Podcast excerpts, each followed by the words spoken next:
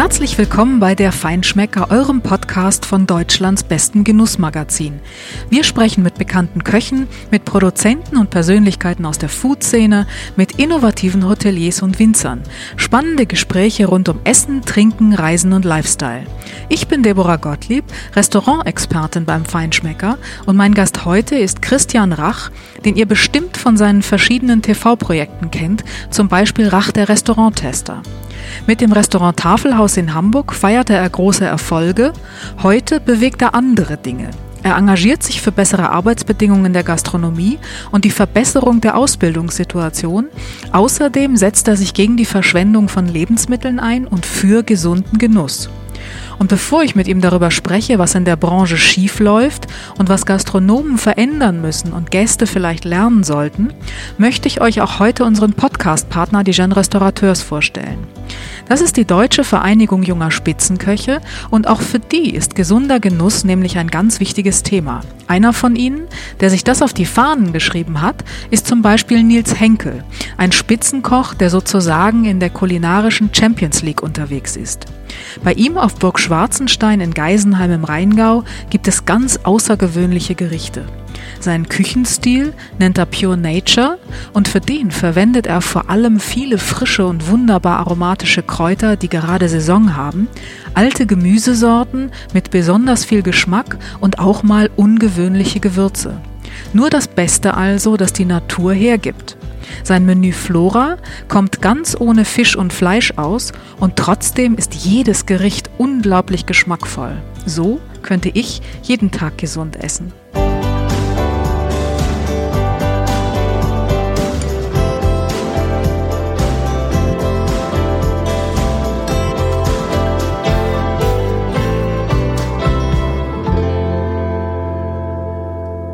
Herzlich willkommen, Christian. Schön, dass äh, ich heute bei dir sein darf und dass du Zeit hast. Danke das für die ist, Einladung. Äh, ja, schön. Das ist ein Gespräch, was mir besonders am Herzen liegt, weil es heute um ein Thema geht, das ein sehr wichtiges Thema ist. Wir reden nämlich heute nicht so über die schönen Dinge, die wir erleben, wenn wir in Restaurants gehen, sondern wir wollen über die Probleme reden, die diese Branche hat, die ganz viele Betriebe in diesem Land haben. Und es sind große Probleme. Und bevor wir aber einsteigen in dieses Gespräch, ähm, würde ich gerne von dir persönlich wissen, ähm, was bist du denn für ein Typ, wenn es um die Bewältigung eigener Probleme geht? Wie gehst du mit Problemen um? Bist du eher so der Ärmel hoch und los ähm, oder bist du der Analyst ähm, und, und schaust erst mal und entwickelst dann eine Strategie? Wie gut kannst du Probleme überhaupt bewältigen? Ja, ich sage, es gibt keine Probleme, sondern nur Lösungen. Und ähm, jeden jeder Tag, den man äh, aktiv gestaltet, ist ein Tag voller Lösungen. Und äh, das heißt, ich bin immer sehr schnell in irgendeiner Analyse und versuche ähm, das, was dann erforderlich ist, auch umzusetzen. Das beinhaltet natürlich auch mal Scheitern. Das ist nicht alles, was äh, sofort gemacht wird, ist immer gleich auch äh, richtig. Aber ich bin keiner, der äh, die Dinge auf die lange Bank schiebt. Das klingt sehr beneidenswert. Das heißt, du kannst aber mit dem Scheitern auch ganz gut umgehen. Ja, Scheitern gehört dazu, aber Scheitern ist nicht das, was das Leben ausmacht. Mhm. Ähm, das Leben ist, sollte eigentlich eher vom Erfolg geprägt sein. Aber äh, nicht jeder Tag ist immer ein erfolgreicher Tag. Das heißt, wenn man mal die Dinge, die man sich vorgenommen hat, eben falsch in die Richtung bringt, dann ist das auch so und das ist kein Beinbruch. Das Entscheidende ist, dass man daraus natürlich lernt und die Konsequenz zieht. Mhm. Und wenn dann sich der Erfolg einstellt, dann ist es natürlich ein wunderbares Gefühl. Das stimmt, in der Tat. Ähm, du hast davon gesprochen, dass manche Dinge nicht so richtig laufen, wie man sich das vorstellt.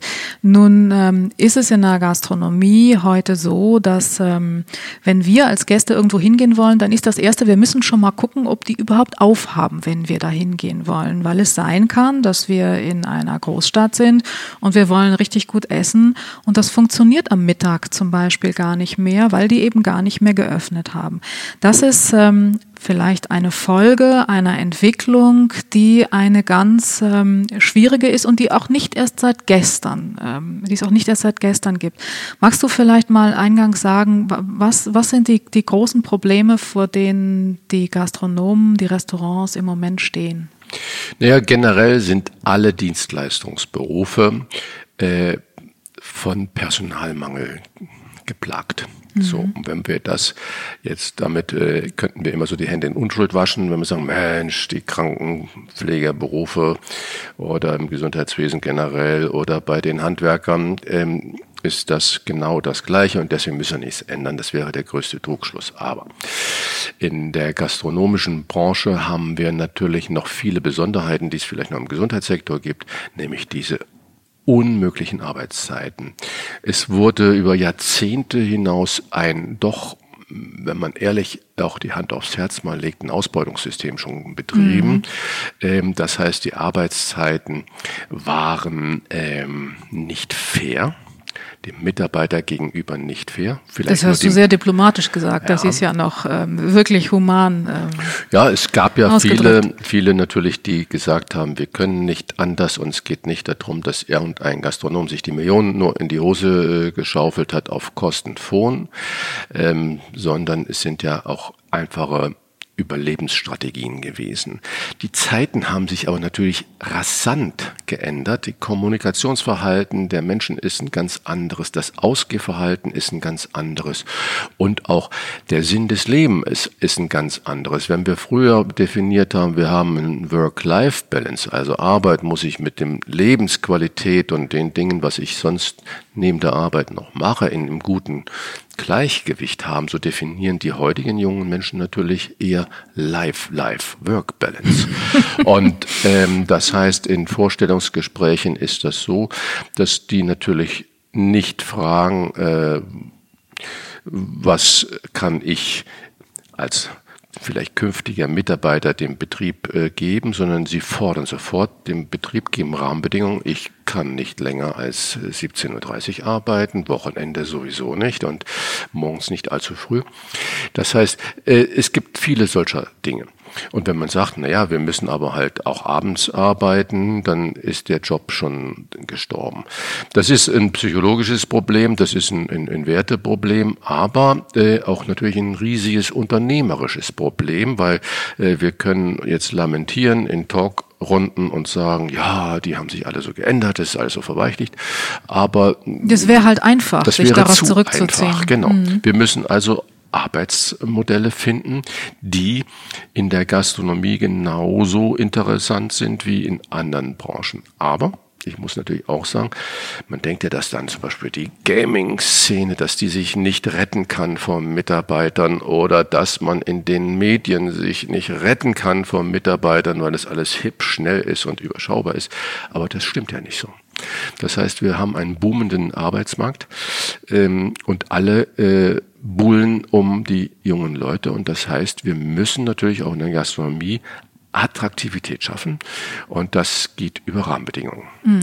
Und diese Attraktivität ist das ja so eine Sache. Ähm, die Arbeitsbedingungen, die Arbeitszeiten, die sind in der Gastronomie länger und schwieriger als vielleicht anderswo. Auch deshalb, ich glaube, Gastronomie und Hotellerie sind ganz hinten auf der Liste der beliebtesten Ausbildungsplätze im Moment. Platz 5 und Platz 6 oder sowas habe ich gelesen.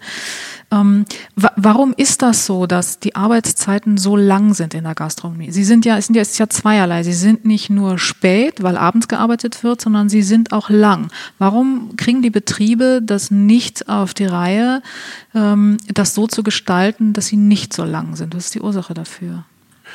Ja, das ist eigentlich ähm, vermutlich wenig Reflexion. Äh, wir alle kennen Terminvergabe bei einem Arzt und trotzdem sitzt man im Badezimmer.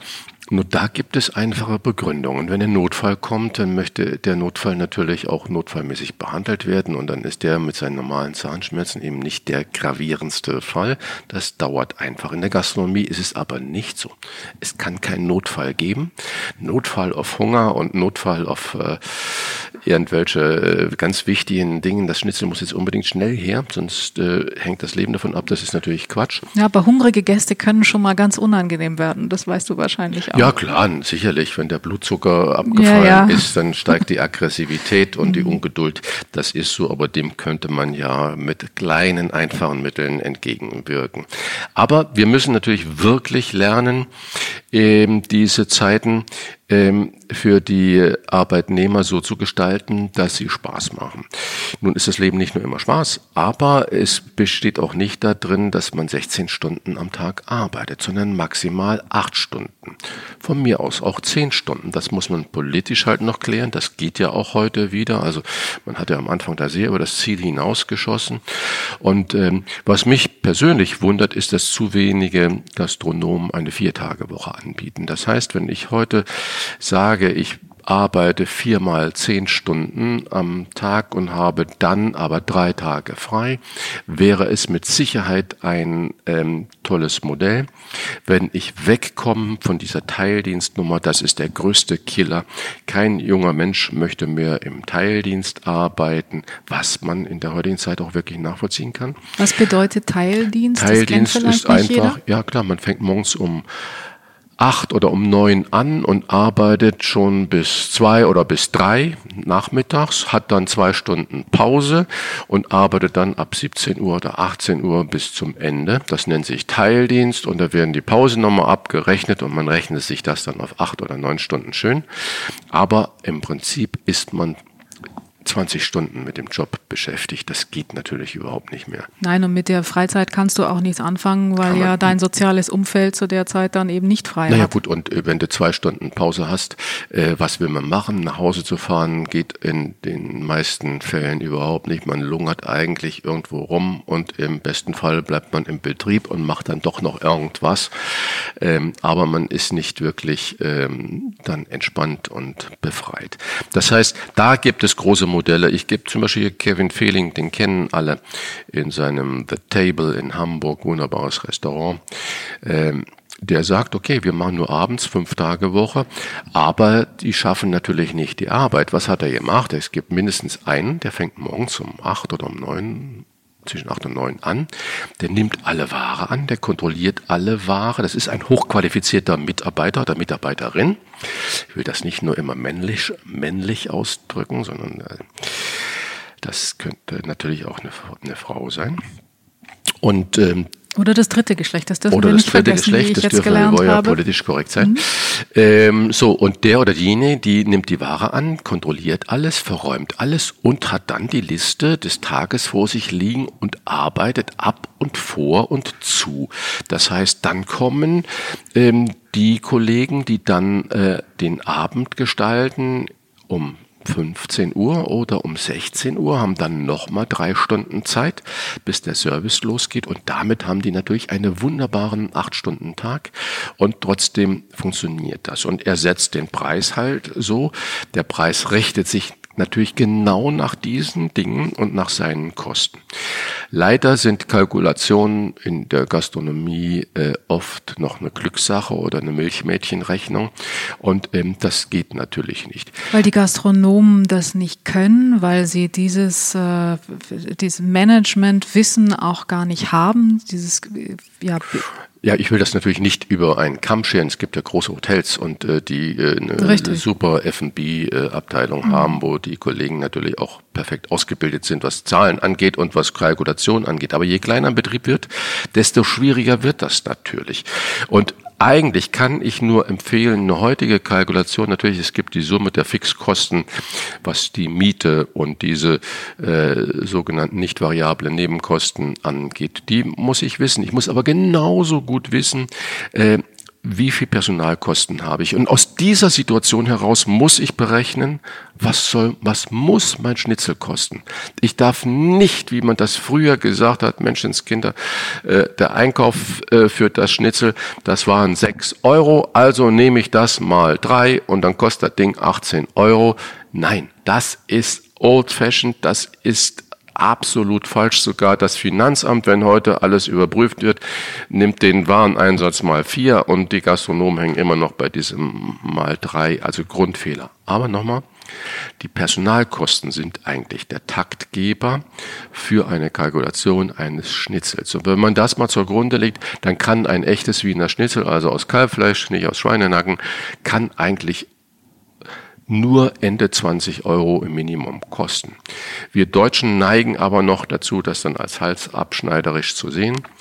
Äh, vermutlich haben wir auch nach wie vor ein Überangebot an gastronomischen Betrieben, äh, was auch damit verantwortlich ist für Personalmangel. Das heißt, die Zahl der, der gastronomischen Betrieben ist gestiegen und gestiegen und gestiegen, aber die Ausbildungs Willigen sind dramatisch nach unten äh, gefallen. Das heißt, und die, die eine Ausbildung anfangen, von denen beendet nur ein Viertel die Ausbildung. Das ja, sind das also ist ganz, ganz, ganz dramatisch. Aber sag mal, das mit dem Schnitzel, das ist ein wunderbares Beispiel, weil das zeigt ja auch, ähm, dass ähm, und über das, was die Gastronomen selbst leisten müssten, reden wir gleich noch mehr. Aber dass auch die Gäste, wir als Gäste eigentlich nicht ganz unschuldig sind an diesem Problem. Denn ähm, wer zahlt, du hast es gesagt, schon gerne 28, 29 Euro für einen Schnitzel, da guckt man doch erstmal irgendwie komisch. Andererseits ähm, zahlen wir unseren Handwerkern, äh, die unseren Fernseher zu Hause reparieren oder die Waschmaschine anstandslos und danken 60 Euro die Stunde. Plus Anfahrt, ähm, plus Pkw, genau, plus Pauschale. Genau, genau. Das heißt, plus Ersatzteile plus auch noch. Ersatzteile. Aber im Restaurant äh, sehen wir das nicht. Da scheinen Personalkosten nicht akzeptiert zu werden von den Gästen. Woran liegt das, glaubst du? Ja, du beschreibst es völlig richtig. Es ist eine unglaubliche Diskrepanz. Ist das Respektlosigkeit das, auch irgendwie? Das ist nicht Nachdenken. Das ist zum Teil respektlos, das ist zum Teil Neid. Man hat bei den Handwerks, bei den Gastronomen das Gefühl, wenn da 30 Euro steht, dann steckt der Wirt sich das ein und äh, dann ist der Laden ja voll, der muss ja das Geld mit der Schubkarre nach Hause fahren. So nach äh, dem Motto, der Schrank da steht voll Champagner, dem muss es super gut gehen, gut gehen und genau. der, will mir mein Geld aus der Tasche ziehen. Genau so. Das heißt also, ähm, da ist viel Aufbauarbeit äh, zu leisten, dass der Verbraucher kapiert, was das ist, ich, was wirkliche Kosten sind. Ich empfehle jedem Gastronom zum Beispiel ein Schnitzel mal nicht auf der ersten Seite der Speisekarte, sondern auf der Rückseite mal eine Musterkalkulation zu machen, mal wirklich aufzuführen, wie viel Mietanteil, wie viel Berufsgenossenschaftsanteil, wie viel Personalkostenanteil, wie viel Nebenkostenanteil, wie viel Steueranteil, wie viel Rücklagenanteil da drin ist und äh, vor allen Dingen auch mal gleich die 19 Prozent äh, Mehrwertsteuer runterrechnen, um den Leuten zu zeigen, was eigentlich am Ende des Tages überbleibt. Wenn man sieht, das, was ein Kühlhaus kostet, was eine Eismaschine kostet, was eine neue Kassenmaschine äh, kostet, das ist nicht für 500 Euro zu bekommen, sondern das kostet äh, 10.000 Euro eine neue Kasse. Und wie viel Schnitzel muss man verkaufen, um das zu machen? Und wenn das Kühlhaus jetzt im Sommer ausfällt, äh, weil alles überlastet ist, dann muss man natürlich den Handwerker sofort haben. Und wenn es Freitag äh, nach 13 Uhr ist, dann kostet das Wochenendzuschlag und Abendzuschlag und Anfahrtspauschale und dann funktioniert es am Ende des Tages doch nicht. Ähm, das sind enorme Kosten. All das sollte man wirklich mal lernen, transparent zu machen, damit der Gast sieht, dass dann vielleicht bei 28 Euro, äh, die so ein Schnitzel dann kostet, vielleicht ein Euro und 20 überbleibt. Das finde ich eine großartige Idee. Das würde ich unheimlich sinnvoll finden, damit man das wirklich mal sieht und eine Transparenz geschaffen wird und vielleicht auch das Bewusstsein geschaffen wird, was wirklich für Kosten dahinter stehen. Ja. Wenn wir erwarten, dass uns sofort immer jemand äh, das bringt, was wir gerne hätten und das auch noch freundlich und nett und souverän und kompetent tut. Ähm, ja, darf mir einen Satz noch dazu sagen. Äh, es ist ja hip zu Hause ein Espresso zu haben und wir kennen alle die kleinen lauten Maschinen, wo das ganze Haus vibriert. Wenn man das in einer Gastronomie hätte, wird man erstens zeitlich gar nicht hinkommen. Alleine was eine Espressomaschine äh, kostet, wird alle trinken gerne nach dem Essen noch ein Tässchen Kaffee. Ähm, aber mit einer großen, tollen äh, Kaffeemaschine, die geräuschlos ist, die heißen Kaffee macht, die aromatischen Kaffee macht, wo man im besten Fall noch denkt, die Bohnen frisch äh, malt, ähm, dann ist man mit äh, fünfstelligen Beträgen dabei. Und das sieht der Verbraucher, der, der Gast natürlich überhaupt nicht. Er muss das auch nicht zu seinem Problem machen, aber der Gastronom muss auch nicht der Geldbeutel des Gastes zu seinem Problem machen, sondern er sollte glasklare Entscheidungen treffen. Er muss sich sein Klientel suchen und die Politik ruft immer nach festen Angestelltenverhältnissen, nach fairen Bezahlungen und jeder unterschreibt ja heute Mindestlohn.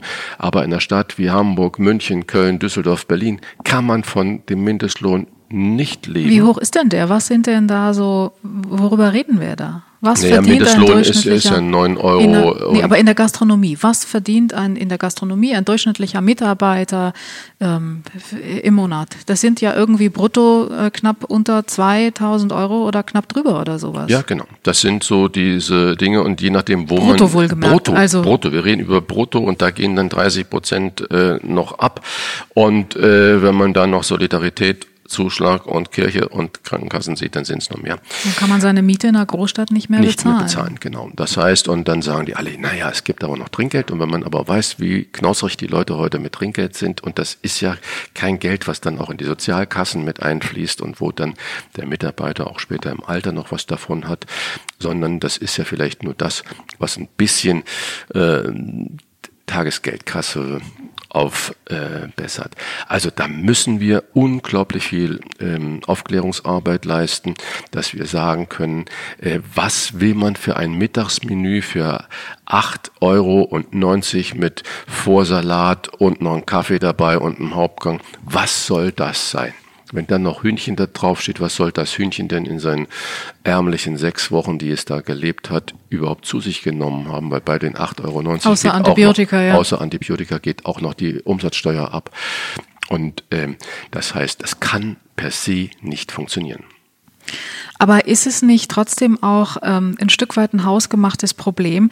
Denn wenn ich einem Mitarbeiter äh, 2000 Euro im Monat bezahle, dann kann ich doch nicht erwarten, dass äh, dessen Tätigkeit gut angesehen ist und ein gutes Image hat. Ich kann doch nicht erwarten, dass A, die Menschen in diesen Beruf strömen, wenn der Verdienst so schlecht ist. Ich kann aber auch nicht erwarten, dass er in der Gesellschaft, also bei den Gästen gut angesehen ist. Also äh, muss doch, ist doch das Thema Arbeitslohn ein großes, wichtiges Thema und, und muss doch eigentlich auch ähm, geändert werden. Ja, es sind natürlich nicht nur der Arbeitslohn, es sind äh, zweierlei. Trotz der medialen äh, Bedeutung von Kochen, die es ja zweifelsohne hat, äh, Unglaublich viele Magazine beschäftigen sich mit Kochen oder Gesundheit. Unglaublich viele Fernsehsendungen äh, beschäftigen sich mit Kochen. Äh, es wird sogar visualisiert. Das heißt, man kennt Gesichter, man kennt Geschichten und Tätigkeiten. Trotzdem ähm, ist das Image nicht, wie du es richtig geschildert hast, nicht besonders hoch. Und wenn man heute sagt, äh, wenn Joachim Wissler hier durch die Straßen äh, läuft, man kennt den nicht, man kennt den nicht. Das heißt, äh, oder wenn Harald Wohlfahrt durch die Straßen laufen würde, jetzt auch als Halbrentner, man kennt ihn nicht. Das heißt, äh, wir hinken da extrem hinterher in dieser Wertschätzungs ähm, Nummer. Und wenn ich mit äh, Köchen meiner Generation spreche, die sagen dann, Mensch, hat's uns denn geschadet? Äh, wir haben doch auch geschwitzt und Blut und wir haben da auch 60 Stunden in der Woche, 70 Stunden in der Woche geackert und so weiter. Ich sage, ja, aber guck dir die Branche heute an. Äh, das sind die Auswirkungen und äh, wir können das äh, nicht mehr äh, gut verkaufen, was wir damals alles falsch gemacht haben. Das geht einfach nicht. Und wir müssen erkennen, dass wir äh, wirklich dieses Sozialprestige ändern müssen. Das, das müssen wir aber alle gemeinsam ähm, tun. Und äh, wir dürfen uns diesem Druck ähm, des billig, billig, billig einfach nicht äh, beugen.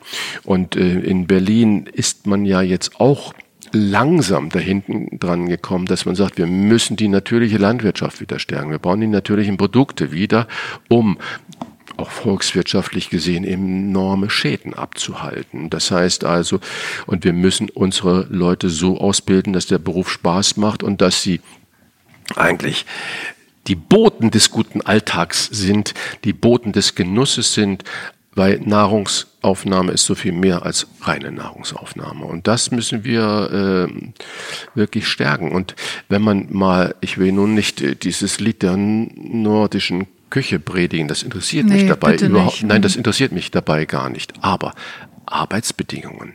Das heißt also in, in diesen Ländern oder auch in, in, in Holland, in den Niederlanden, ähm, hat man schon erkannt, äh, was für ein wichtiger Faktor die Gastronomie ist und der Staat unterstützt das hier nicht monetär, aber in Situationen, wie er Rahmenbedingungen ähm, schafft und wie ein Stellenwert generiert wird und eine Wertschätzung anerkannt wird.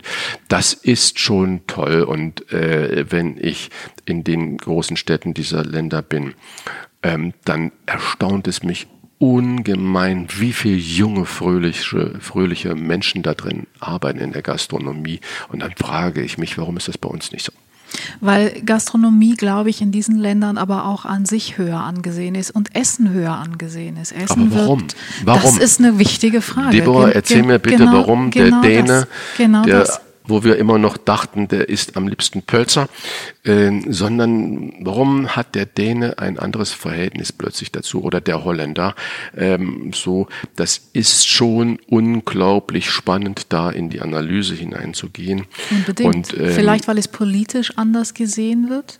Vielleicht, ja. weil politisch ähm, nicht die Askese und die Entsagung gepredigt wird, ja, sondern bei uns weil darf ein Politiker ein eigentlich gar nicht gut essen gehen. Ne? Genau das. So, das heißt also, ich erinnere mich noch an äh, Diskussionen über Schröder oder Fischer, die ja bekennende Feinschmecker waren oder immer noch sind. Äh, was hat man die dafür Herr Fischer will sich auch ne? nicht mehr äh, sehen lassen in guten Restaurants mittlerweile. Also die haben so viel Schelte bekommen und Prügel Prügel einstecken Obwohl er als Rentner, ich habe ihn vor kurzem in Berlin äh, gesehen, in, beim wirklich tollen Italiener. Na gut, Italiener gehen noch, noch die ne? haben einen Sonderstatus, weil das sind ja eigentlich keine, keine Spitzenrestaurants, genau. auch wenn es da welche gibt. Du hast äh, vorhin das Thema Vier-Tage-Woche angesprochen ja. als ein mögliches Lösungsmodell, um den Personalmangel, der ja wirklich dramatisch ist. Also wir reden hier von Wirtshaussterben in der Fläche, äh, in ganzen genau. Landstrichen, Thüringen genau. versucht Auch in Bayern, also wo man denkt, ja. Bayern ist noch für, nein, überhaupt genau. nicht. Genau, also Thüringen, glaube ich, stellt, versucht mit ausländischen ähm, Arbeitnehmern irgendwie diese Löcher zu stopfen und das gelingt auch nicht.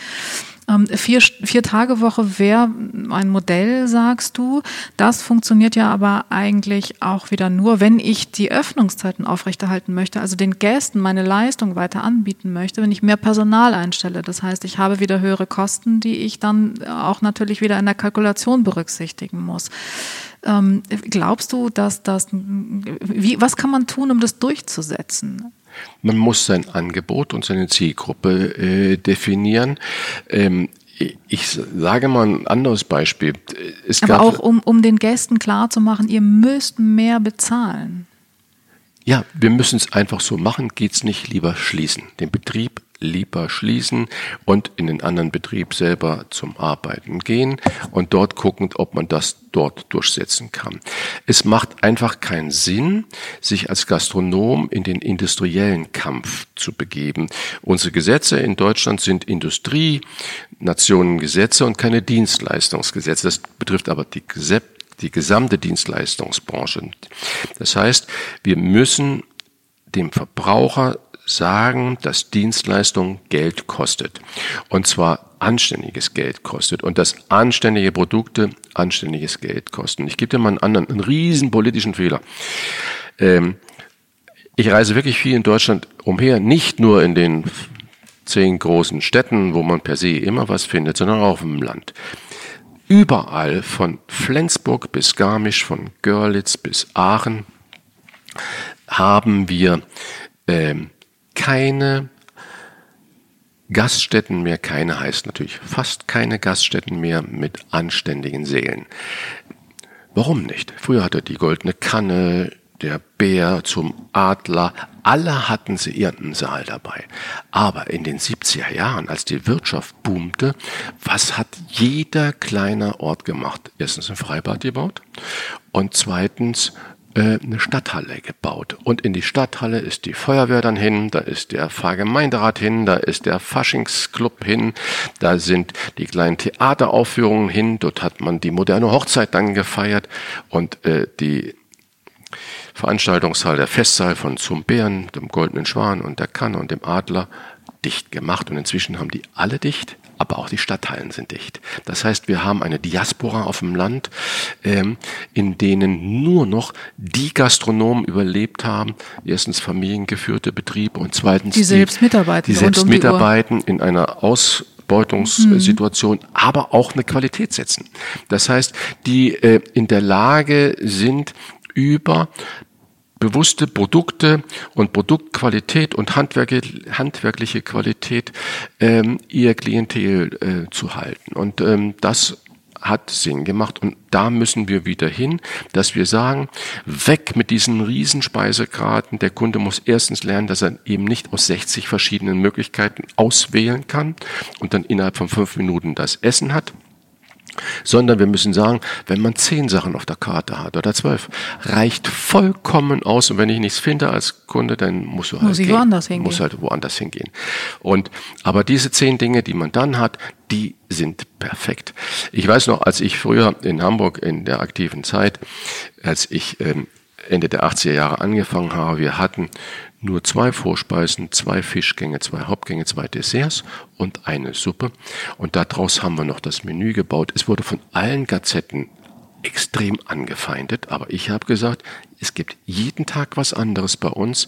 Das waren enorme Ansprüche an die Mitarbeiter, enorme Ansprüche an meine Einkaufsverhalten und an die Kalkulationsverhalten. Aber deswegen waren wir auch immer voll, weil die Gäste jeden Tag kommen konnten.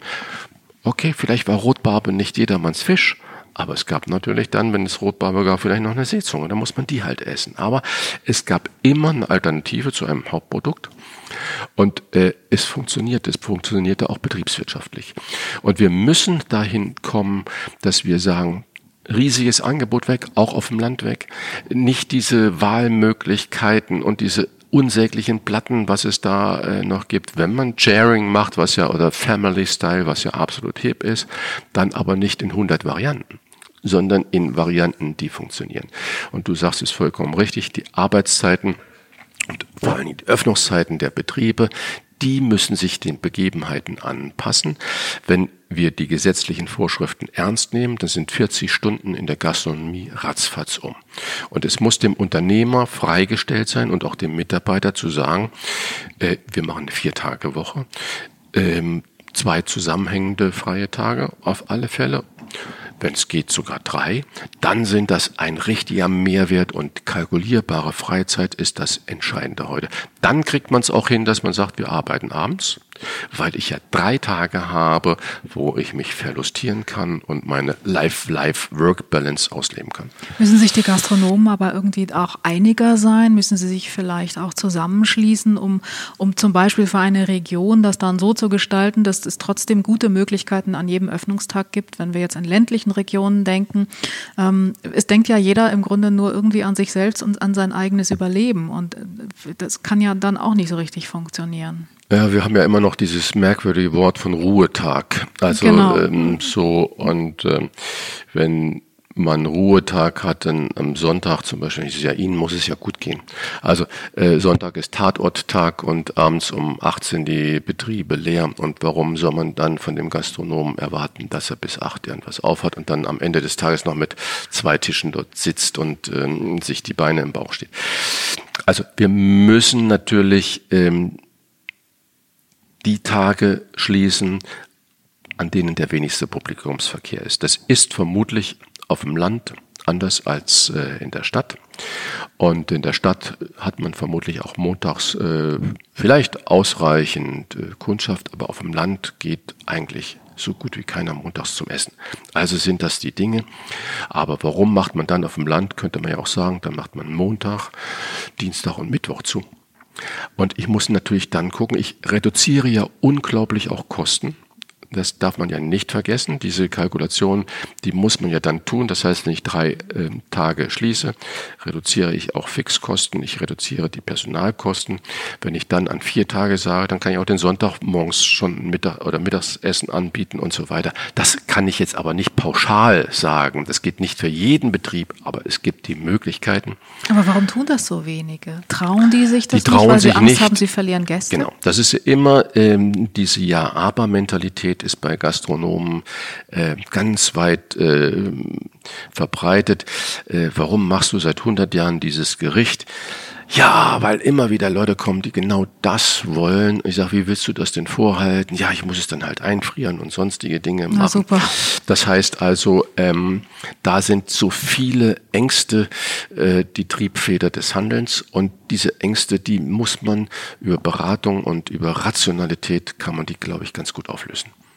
Das heißt, ähm, eine Vier-Tage-Woche, das merkt man so, ähm, wie du dafür plädierst, hältst du für das wichtigste Tool, äh, sage ich mal, um die Arbeitsbedingungen attraktiver zu gestalten. Aber es gibt doch sicher noch mehr Möglichkeiten. Ja, wir müssen natürlich, äh, also auch diese Verpflegungssache, die Bezahlungssache, kommt noch weit davor, das Betriebsklima, ähm, die Zeit. Wichtiges Thema, weil das war ja auch Thema, noch natürlich. Das ist großes Problem. Anschreien und äh, äh, die, dieser harte Ton, was ja dann auch gerne in der Presse immer wieder kolportiert wurde, militärischer Drill, das ist, ist natürlich, vorbei, das oder? ist seit langem vorbei, ja. das ist seit langem vorbei. So ein Betrieb hat keine Chance, überhaupt auch nur äh, drei Monate zu überleben. Aber wir müssen natürlich Arbeitsbedingungen machen. Wenn man mal in Hamburg zum Beispiel ins Vierjahreszeiten geht, ich will ja mal auch mal ruhig mal positive Betriebe nennen, was die Kollegen dort an Möglichkeiten für die Mitarbeiter bieten, das ist schon sensationell. Jetzt sagt man natürlich sofort, ja, ein großes Hotel kann sich das leisten. Nee, natürlich auch nicht. Die sind genau diesen betriebswirtschaftlichen Erfordernissen unterworfen wie der kleine Imbissladen oder wie der Landgasthof. Äh, Sowieso. Das heißt also, man muss eine Strategie entwickeln. Was kann ich meinem Mitarbeiter alles bieten? Geld, mich hat früher der äh, Tariflohn nie interessiert und es gibt heute jeder zweite Gastronom äh, sagt immer noch, ja, ich zahle ja Tarif. Ja, viel zu wenig. Es ist viel zu wenig. Es ist viel zu wenig. Wir haben eine ganz schwache Gewerkschaft. Äh, so, und das sage ich auch als ehemaliger Arbeitgeber, wir haben eine ganz schwache Gewerkschaft, äh, die nicht in der Lage ist, was zu machen. Und eigentlich müsste, ist die Gastronomie eine Branche, wo sich Gewerkschaft und Arbeitgeber unglaublich gut vereinigen könnten und sagen, Freunde, so geht's nicht. Wir wollen gerne mehr äh, tun für die sozialen Bedingungen unserer Mitarbeiter, aber wir müssen dazu finanziell in die Lage gesetzt werden. Das heißt, der Verbraucher muss, der Gast muss mehr bezahlen. Muss Hast du denn mehr über Tarif bezahlt? Ja, bei weit über Tarif, okay. aber ich musste auch oft dafür sorgen, dass nach fünf, sechs Jahren Betriebszugehörigkeit mal ein Koch geht, wo ich dann einen Kollegen angerufen habe in den tollen Häusern und gesagt, Mensch, ich habe hier einen super junger Mann. Äh, so, weil das ist natürlich auch, wenn es so gut ist, ähm, da muss man, obwohl es dann harte Arbeitszeiten waren, aber da muss man trotzdem natürlich auch die Mitarbeiter äh, dazu bringen, auch mal zu wechseln, um auch selbst neue Einflüsse zu haben. Man muss aber auch, man muss, man sollte als Betrieb aber auch davon achten, es gibt natürlich auch diese Nomaden, äh, die ein halbes Jahr irgendwo gehen und Betrieb eigentlich nur aussaugen und selbst dem Betrieb gar nichts mehr geben, aber dann in ihrer Vita am Ende acht tolle Läden haben. Aber wenn man mal äh, addiert sind aus den acht Läden vielleicht äh, vier Jahre geworden, das heißt, man weiß, der Mitarbeiter hat sich eigentlich nie selbst eingebracht, sondern hat nur ausgesaugt. Und das ist natürlich auch ganz gefährlich. Warum glaubst du eigentlich, hat das so wahnsinnig lange gedauert, bis dieses Problem tatsächlich bewusst wahrgenommen wurde, auch in Berlin wahrgenommen wurde? Jetzt hat ja die FDP kürzlich eine kleine Anfrage gestellt zum Thema Fachkräftemangel in der Gastronomie, Ausbildungssituation. Da gab es mal eine Antwort, dann gab es irgendwie, gibt es jetzt Initiativen. Aber es ist ja schon seit sechs, sieben Jahren, wird ja äh, geschrieben in den Medien auch, große Katastrophe, Fachkräftemangel. Fachkräftemangel. Ähm, wer will überhaupt noch in der Gastronomie arbeiten? Das Thema ist ja nicht neu. Warum hat man so lange gepennt? Es ist trotz der medialen Präsenz in Deutschland nicht wichtig. Wir alle schwärmen vom Italienurlaub, vom mhm. Spanienurlaub, von äh, wo auch immer und wie wunderbar das ist und wie toll man bedient wird und wie lecker das Ganze ist und die Nudeln für sechs Euro äh, da drin sind. Ähm, aber zu Hause, äh, der Prophet zählt zu Hause nichts. Ähm, das hat man wirklich gepennt und auch die Politiker in den Hauptstädten, Landeshauptstädten oder in Berlin äh, scheuen sich davor, zu sagen, dass sie gerne auch gut essen gehen oder mal einen vernünftigen Wein äh, trinken und eine Produktqualität haben. Wie soll ich, wenn ich nur lustvoll in die Currywurst äh, beiße, den Leuten sagen, Freunde, äh, es gibt solche Würste und solche Würste. Und ähm, da muss man extrem aufpassen und wir müssen, äh, die Politiker sollten aufhören, diese Askese äh, zu predigen. Im Moment wird er ebenfalls wieder durchs Dorf getrieben. Weg mit der Möwenpicksteuer, so nennt sie es ja, also die Reduzierung der 19 Prozent äh, von der Hotel, bei der Übernachtungspauschale, über, Übernachtungssteuer, dass die nur noch sieben Prozent zahlen. Richtigerweise, wenn man sich die Mehrwertsteuersätze in der EU anguckt, dann gibt es fünf Länder, die besteuern das eigentlich so wie Deutschland. Aber äh, es gibt 20 Länder, die haben einen absolut reduzierten Mehrwertsteuersatz, teilweise nur noch drei Prozent. Wenn man das macht und die Gastronomen eigentlich verpflichtet, diese Ersparnis sofort in Personal, in Produkte, in Qualität zu investieren, ich weiß, das ist rechtlich schwierig, ich weiß, gleich Geschrei, ähm, aber dann hätte man einen Riesenschritt gemacht. Der Gastronom, der sein Mittagsessen anbietet, der äh, konkurriert sofort mit dem Metzger, der nebendran seinen Mittagstisch anbietet für sieben Prozent. Und der Gastronom macht das gleiche Sauerkraut mit Eisbein für 19 Prozent, hat das schon ähm, einen Riesennachteil, geht gar nicht. Das heißt, oder die Bäckereien, die eigentlich fertiges Essen anbieten, äh, wie auch immer man das tituliert, ähm, die haben sieben Prozent und der Gastronom hat 19 Prozent. Ich will das Ganze nicht auf eine Mehrwertsteuerdebatte reduzieren. Nein, um Gottes aber Willen, das ist ein wichtiger das, Faktor. Das gehört natürlich auch unglaublich dazu, dass das ähm, gesehen wird. die Rahmenbedingungen, die Rahmenbedingungen, die es noch ne? schwerer machen, als mache es ein ohnehin anderes schon ist. Beispiel. Wir reden über Mietendeckelung und äh, alles und Baukosten und so weiter, aber der größte Bautreiber ist der Staat. Baukostentreiber ist der Staat mit den immer höheren Anforderungen was wo wie gemacht werden soll. Äh, und alleine die Gebühren, äh, Grunderwerbssteuer, Notarsgebühren, all das wird ja vom Staat festgelegt, äh, sind Nebenkosten beim Erwerb einer Immobilie, die natürlich für eine Verteuerung des gesamten Sektors dienen. Und so ähnlich ist es natürlich in der Gastronomie. Die Gastronomen kaufen für sieben Prozent die Lebensmittel ein müssen sie aber für 19 Prozent äh, verkaufen. Das heißt, diese Diskrepanz äh, von den 12 Prozent, äh, die ist so gut wie gar nicht einzupreisen. Oder die wenigsten tun es ähm, und schon haben sie natürlich ein unglaubliches Defizit in ihrer täglichen Kalkulation. Also wir stehen in der Tat vor einer schwierigen Situation in der Branche und wenn ich dich jetzt so richtig verstanden habe, dann ist, glaube ich, ein Umdenken an allen Fronten notwendig. Die Gastronomen selbst müssen umdenken, wir als Gäste müssen umdenken und die Politik muss noch weiter umdenken und Rahmenbedingungen schaffen, die ähm, das den Betrieben erleichtern. Denn Gastronomie ähm, dient nicht nur dazu, dass wir viel Genuss haben und toll essen, sondern es ist ein wichtiger Wirtschaftsfaktor. Das muss man ja eben auch immer wieder betonen. Ja, ich glaube, nach der metallverarbeitenden Industrie ist die Gastronomie der größte, zweitgrößte Arbeitgeber in Deutschland mhm. mit über 2,3 Millionen Beschäftigten. Ähm, und wenn es der Branche schlecht geht, dann geht es den Mittelstand und den unteren Mittelstand schlecht. Und äh, dann fallen ganz viele Arbeitsverhältnisse weg und äh, damit fallen den Staat natürlich wieder Steuereinnahmen weg, aber es kommen enorm viele Probleme. Du hast mal gesagt, äh, du, du würdest provokativ sagen, äh, die sollten doch mal streiken, ja, genau. damit man mal wirklich ähm, spürt, was es bedeutet. Ja, unbedingt. Problem. Also die und zwar die Arbeitgeber sollten streiken. Mhm. Das ist natürlich gesetzlich nicht vorgesehen, aber ähm, es wäre eine große äh, Schock ich sag mal, wenn man es mal radikal macht, wenn an Silvester oder an Weihnachten mal alle Läden zu blieben es würde Mord und Totschlag eigentlich geben, gerade an solchen Feierfeiertagen wie Silvester, äh, wenn die Leute plötzlich nicht wüssten, was soll ich machen? Was soll ich machen? Wo soll ich hingehen? Oder an, an anderen Feiertagen oder an einem Wochenende mal komplett zulassen. Lieber nicht Weihnachten, Christian, da würde die, die Selbstmordrate noch weiter steigen. ja, ich würde es jetzt, äh, ja, ja, vermutlich äh, hast du recht. Aber ähm, ich würde äh, das mal sagen, um die, auch die Bedeutung zu sehen. Und natürlich sagt dann jeder Mensch, aber die 300 Euro kann ich mir nicht leisten. Äh, vermutlich ist das so, aber noch weniger leisten kann man sich jeden Tag jedem Gast noch 5 Euro mit nach Hause zu geben, trotz der Leistung, die man angeboten hat und die konsumiert wurde. Weil meistens ist das so, dass äh, ich kenne kaum Gastronomen, die ähm, sehr profitabel sind.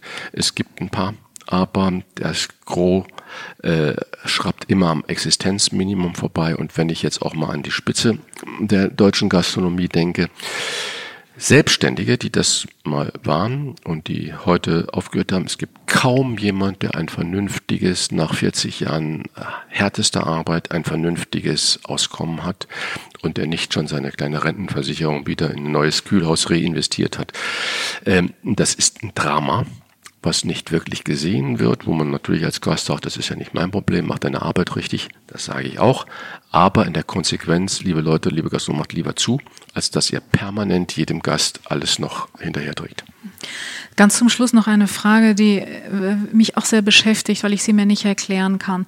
Wir haben einen ungeheuren Boom an Kochshows im Fernsehen. Äh, die Köche inszenieren sich zum Teil wie, wie Rockstars. Da müsste man doch denken, auf den ersten Blick zumindest, es müsste einen Run auf diesen Beruf geben. Tut es aber nicht. Ja, das ist, es gibt ja auch äh, natürlich noch äh, unglaublich viele Krankenhausserien, wo tolle Liebesgeschichten und tolle Abenteuer bestanden werden und trotzdem fehlt Pflegepersonal und junge Ärzte in, Land auf, Land ab. Also so einfach kann man äh, natürlich die Querverbindungen nicht machen. Und ähm, erstmal ist es nur positiv, dass Essen und Trinken im Fernsehen stattfindet. Das heißt, ich glaube, es wird auch immer so bleiben. Äh, vielleicht muss man, es werden neue Geschichten, neue Gesichter immer wieder kommen, aber ich hoffe, dass Essen und Trinken immer eine mediale Präsenz haben wird. Aber es ist nicht so einfach, äh, sofort immer zu sagen, Menschenskinder, ähm, wenn das viel im Fernsehen ist, äh, entsteht eine Begehrlichkeit, ich möchte da äh, part of sein, also teilhaben, möchte also auch diese Ausbildung haben. Es gibt natürlich so Geschichten, die erzählt werden, dass sich Leute bewerben, äh, möchten Fernsehkoch werden, aber das ist ja eher so nur der spaßige Abteilung und nicht ernst zu nehmen. Ähm, so und wir haben aber generell in der Gesellschaft das Problem, dass wir vielen, vielen Menschen vorgaukeln, dass man in zwei Monaten zum Superstar werden kann. Das ist natürlich die gefährliche Tendenz, aber das trifft auf alle äh, zu. Man wird nicht in zwei Monaten ein Musik-Superstar, man wird nicht in zwei Monaten ein Schauspiel-Superstar, sondern erst und schon gar nicht äh, ein Koch-Superstar, sondern das sind harte Ausbildungen, die da hinten dran stehen. Das sind harte Zeiten, das sind lange Zeiten und ein großes Maß auch an Können. Auch wenn das im Fernsehen oft nicht so rüberkommt, das muss man mal sagen. Oder vielleicht ist es ein Problem, dass im Fernsehen die Arbeitsbedingungen nicht real geschildert werden. Das hast du ja versucht. Das habe ich äh, versucht immer zu machen. Sendung. Genau, ja. ohne da wurde kein Drehbuch äh, geschrieben. Da Aber wurde sonst das ist es ja immer nur, irgendwie kämpfen. Ähm, da werden die Messer geschwungen und äh, es ja, findet gut. eine Glorifizierung statt. Die nun wollen wir jetzt keine. Äh, Nein, keine aber ich TV glaube schon, dass natürlich der Zuschauer auch äh, sieht, was ist Unterhaltung und was ist mhm. Show und äh, Dieter Bohlen äh, mit seiner Art macht das, ob man das mag oder nicht, ist einfach ein Unterhaltungsmensch und äh, das muss man, glaube ich, nicht immer auf die Goldwaage legen und nicht jeder, der da sich als Supertalent bewirbt, ist am Ende ist des Tages auch ein Supertalent, sondern es geht da drum um Unterhaltung. Und äh, natürlich ähm, so es gab ja auch mal einen Boom an Sommeliers, äh, wo plötzlich jeder der Teller dran konnte, wollte Sommelier werden.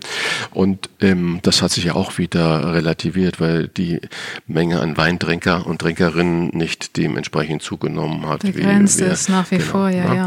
Und Sag mal, würdest du denn heute ähm, jungen Menschen, die den Wunsch haben, überhaupt noch raten, sich in der Gastronomie selbstständig zu machen? Auf alle Fälle.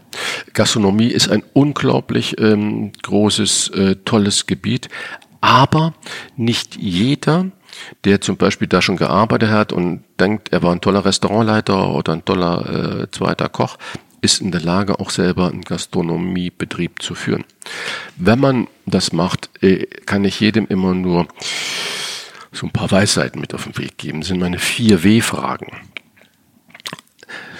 Wann sind wir am ehrlichsten mit uns? Natürlich wenn man unter der Dusche steht oder mal im Badezimmer drin ist alleine, dann sollte man sich mal selber ganz ehrlich beantworten.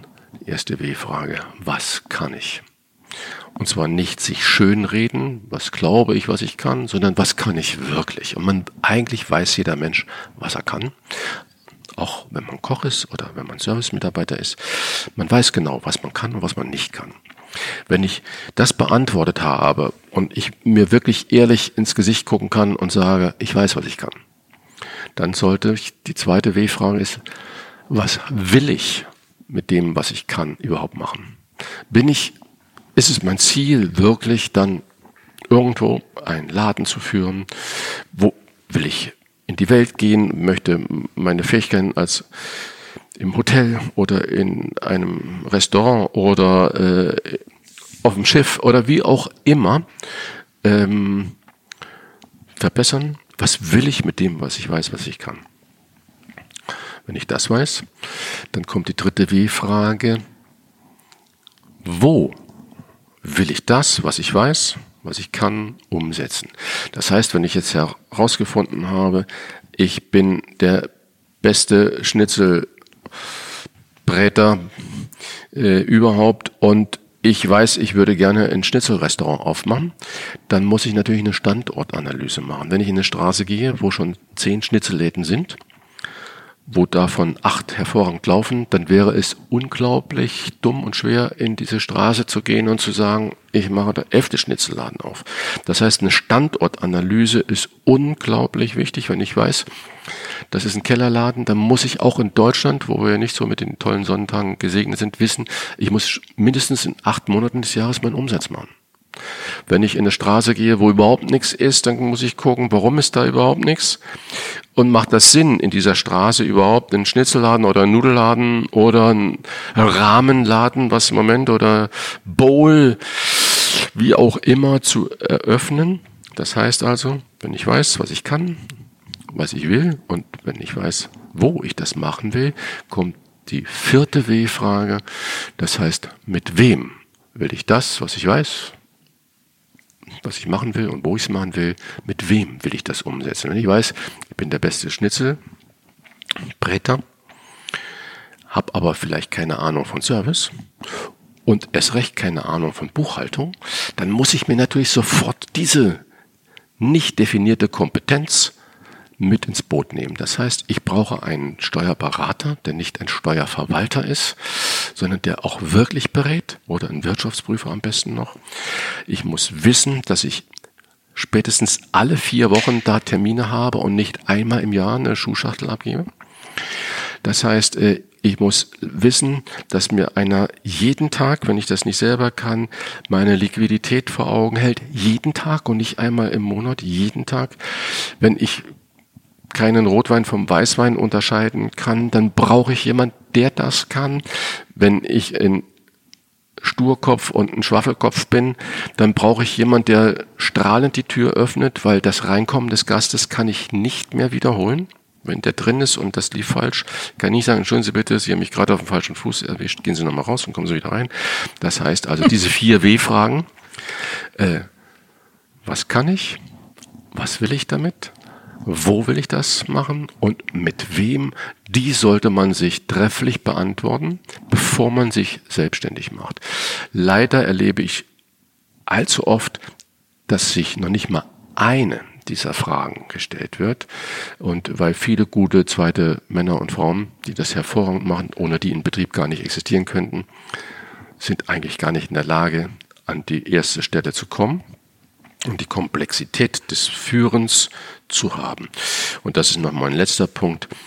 Auch heute muss man in der Gastronomie auf Augenhöhe führen. Das heißt, ich muss partnerschaftlich mit meinen Mitarbeitern umgehen. Ich sage immer, währenddem die Gäste da sind, zählt das Highlander-Prinzip. Es kann nur eine Meinung geben. Ich kann nicht sagen, dass wir demokratisch abstimmen, ob da noch Salz dazu muss oder nicht. Aber davor und danach muss alles diskutiert und besprochen werden. Und diese Möglichkeit muss ich als Chef, Chefin äh, meinen Mitarbeitern gewähren und auch offensiv anbieten. Ich finde es total schade, Christian Rach, nicht nur aufgrund dessen, was du da gerade wirklich so äh, ganz, ganz klar nachvollziehbar geschildert hast, dass du kein eigenes Restaurant mehr hast, sondern auch, weil ich es sehr geliebt habe, als du noch eines hattest. Liebe Aber Deborah, ich verstehe ich natürlich die Entscheidung. Äh, äh, wir halten uns jetzt gerade kurz die Hand. Ähm, liebe Deborah, darf ich sagen, ich habe nicht einmal mehr davon geträumt.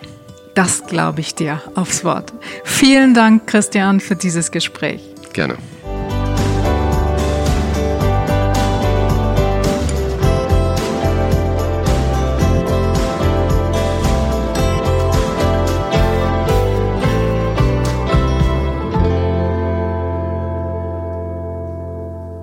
Das war er wieder, der Feinschmecker Podcast, alle zwei Wochen neu. Noch mehr spannende Geschichten rund um das Thema Genuss findet ihr in unserem Magazin, jeden Monat neu im Zeitschriftenhandel und auf feinschmecker.de.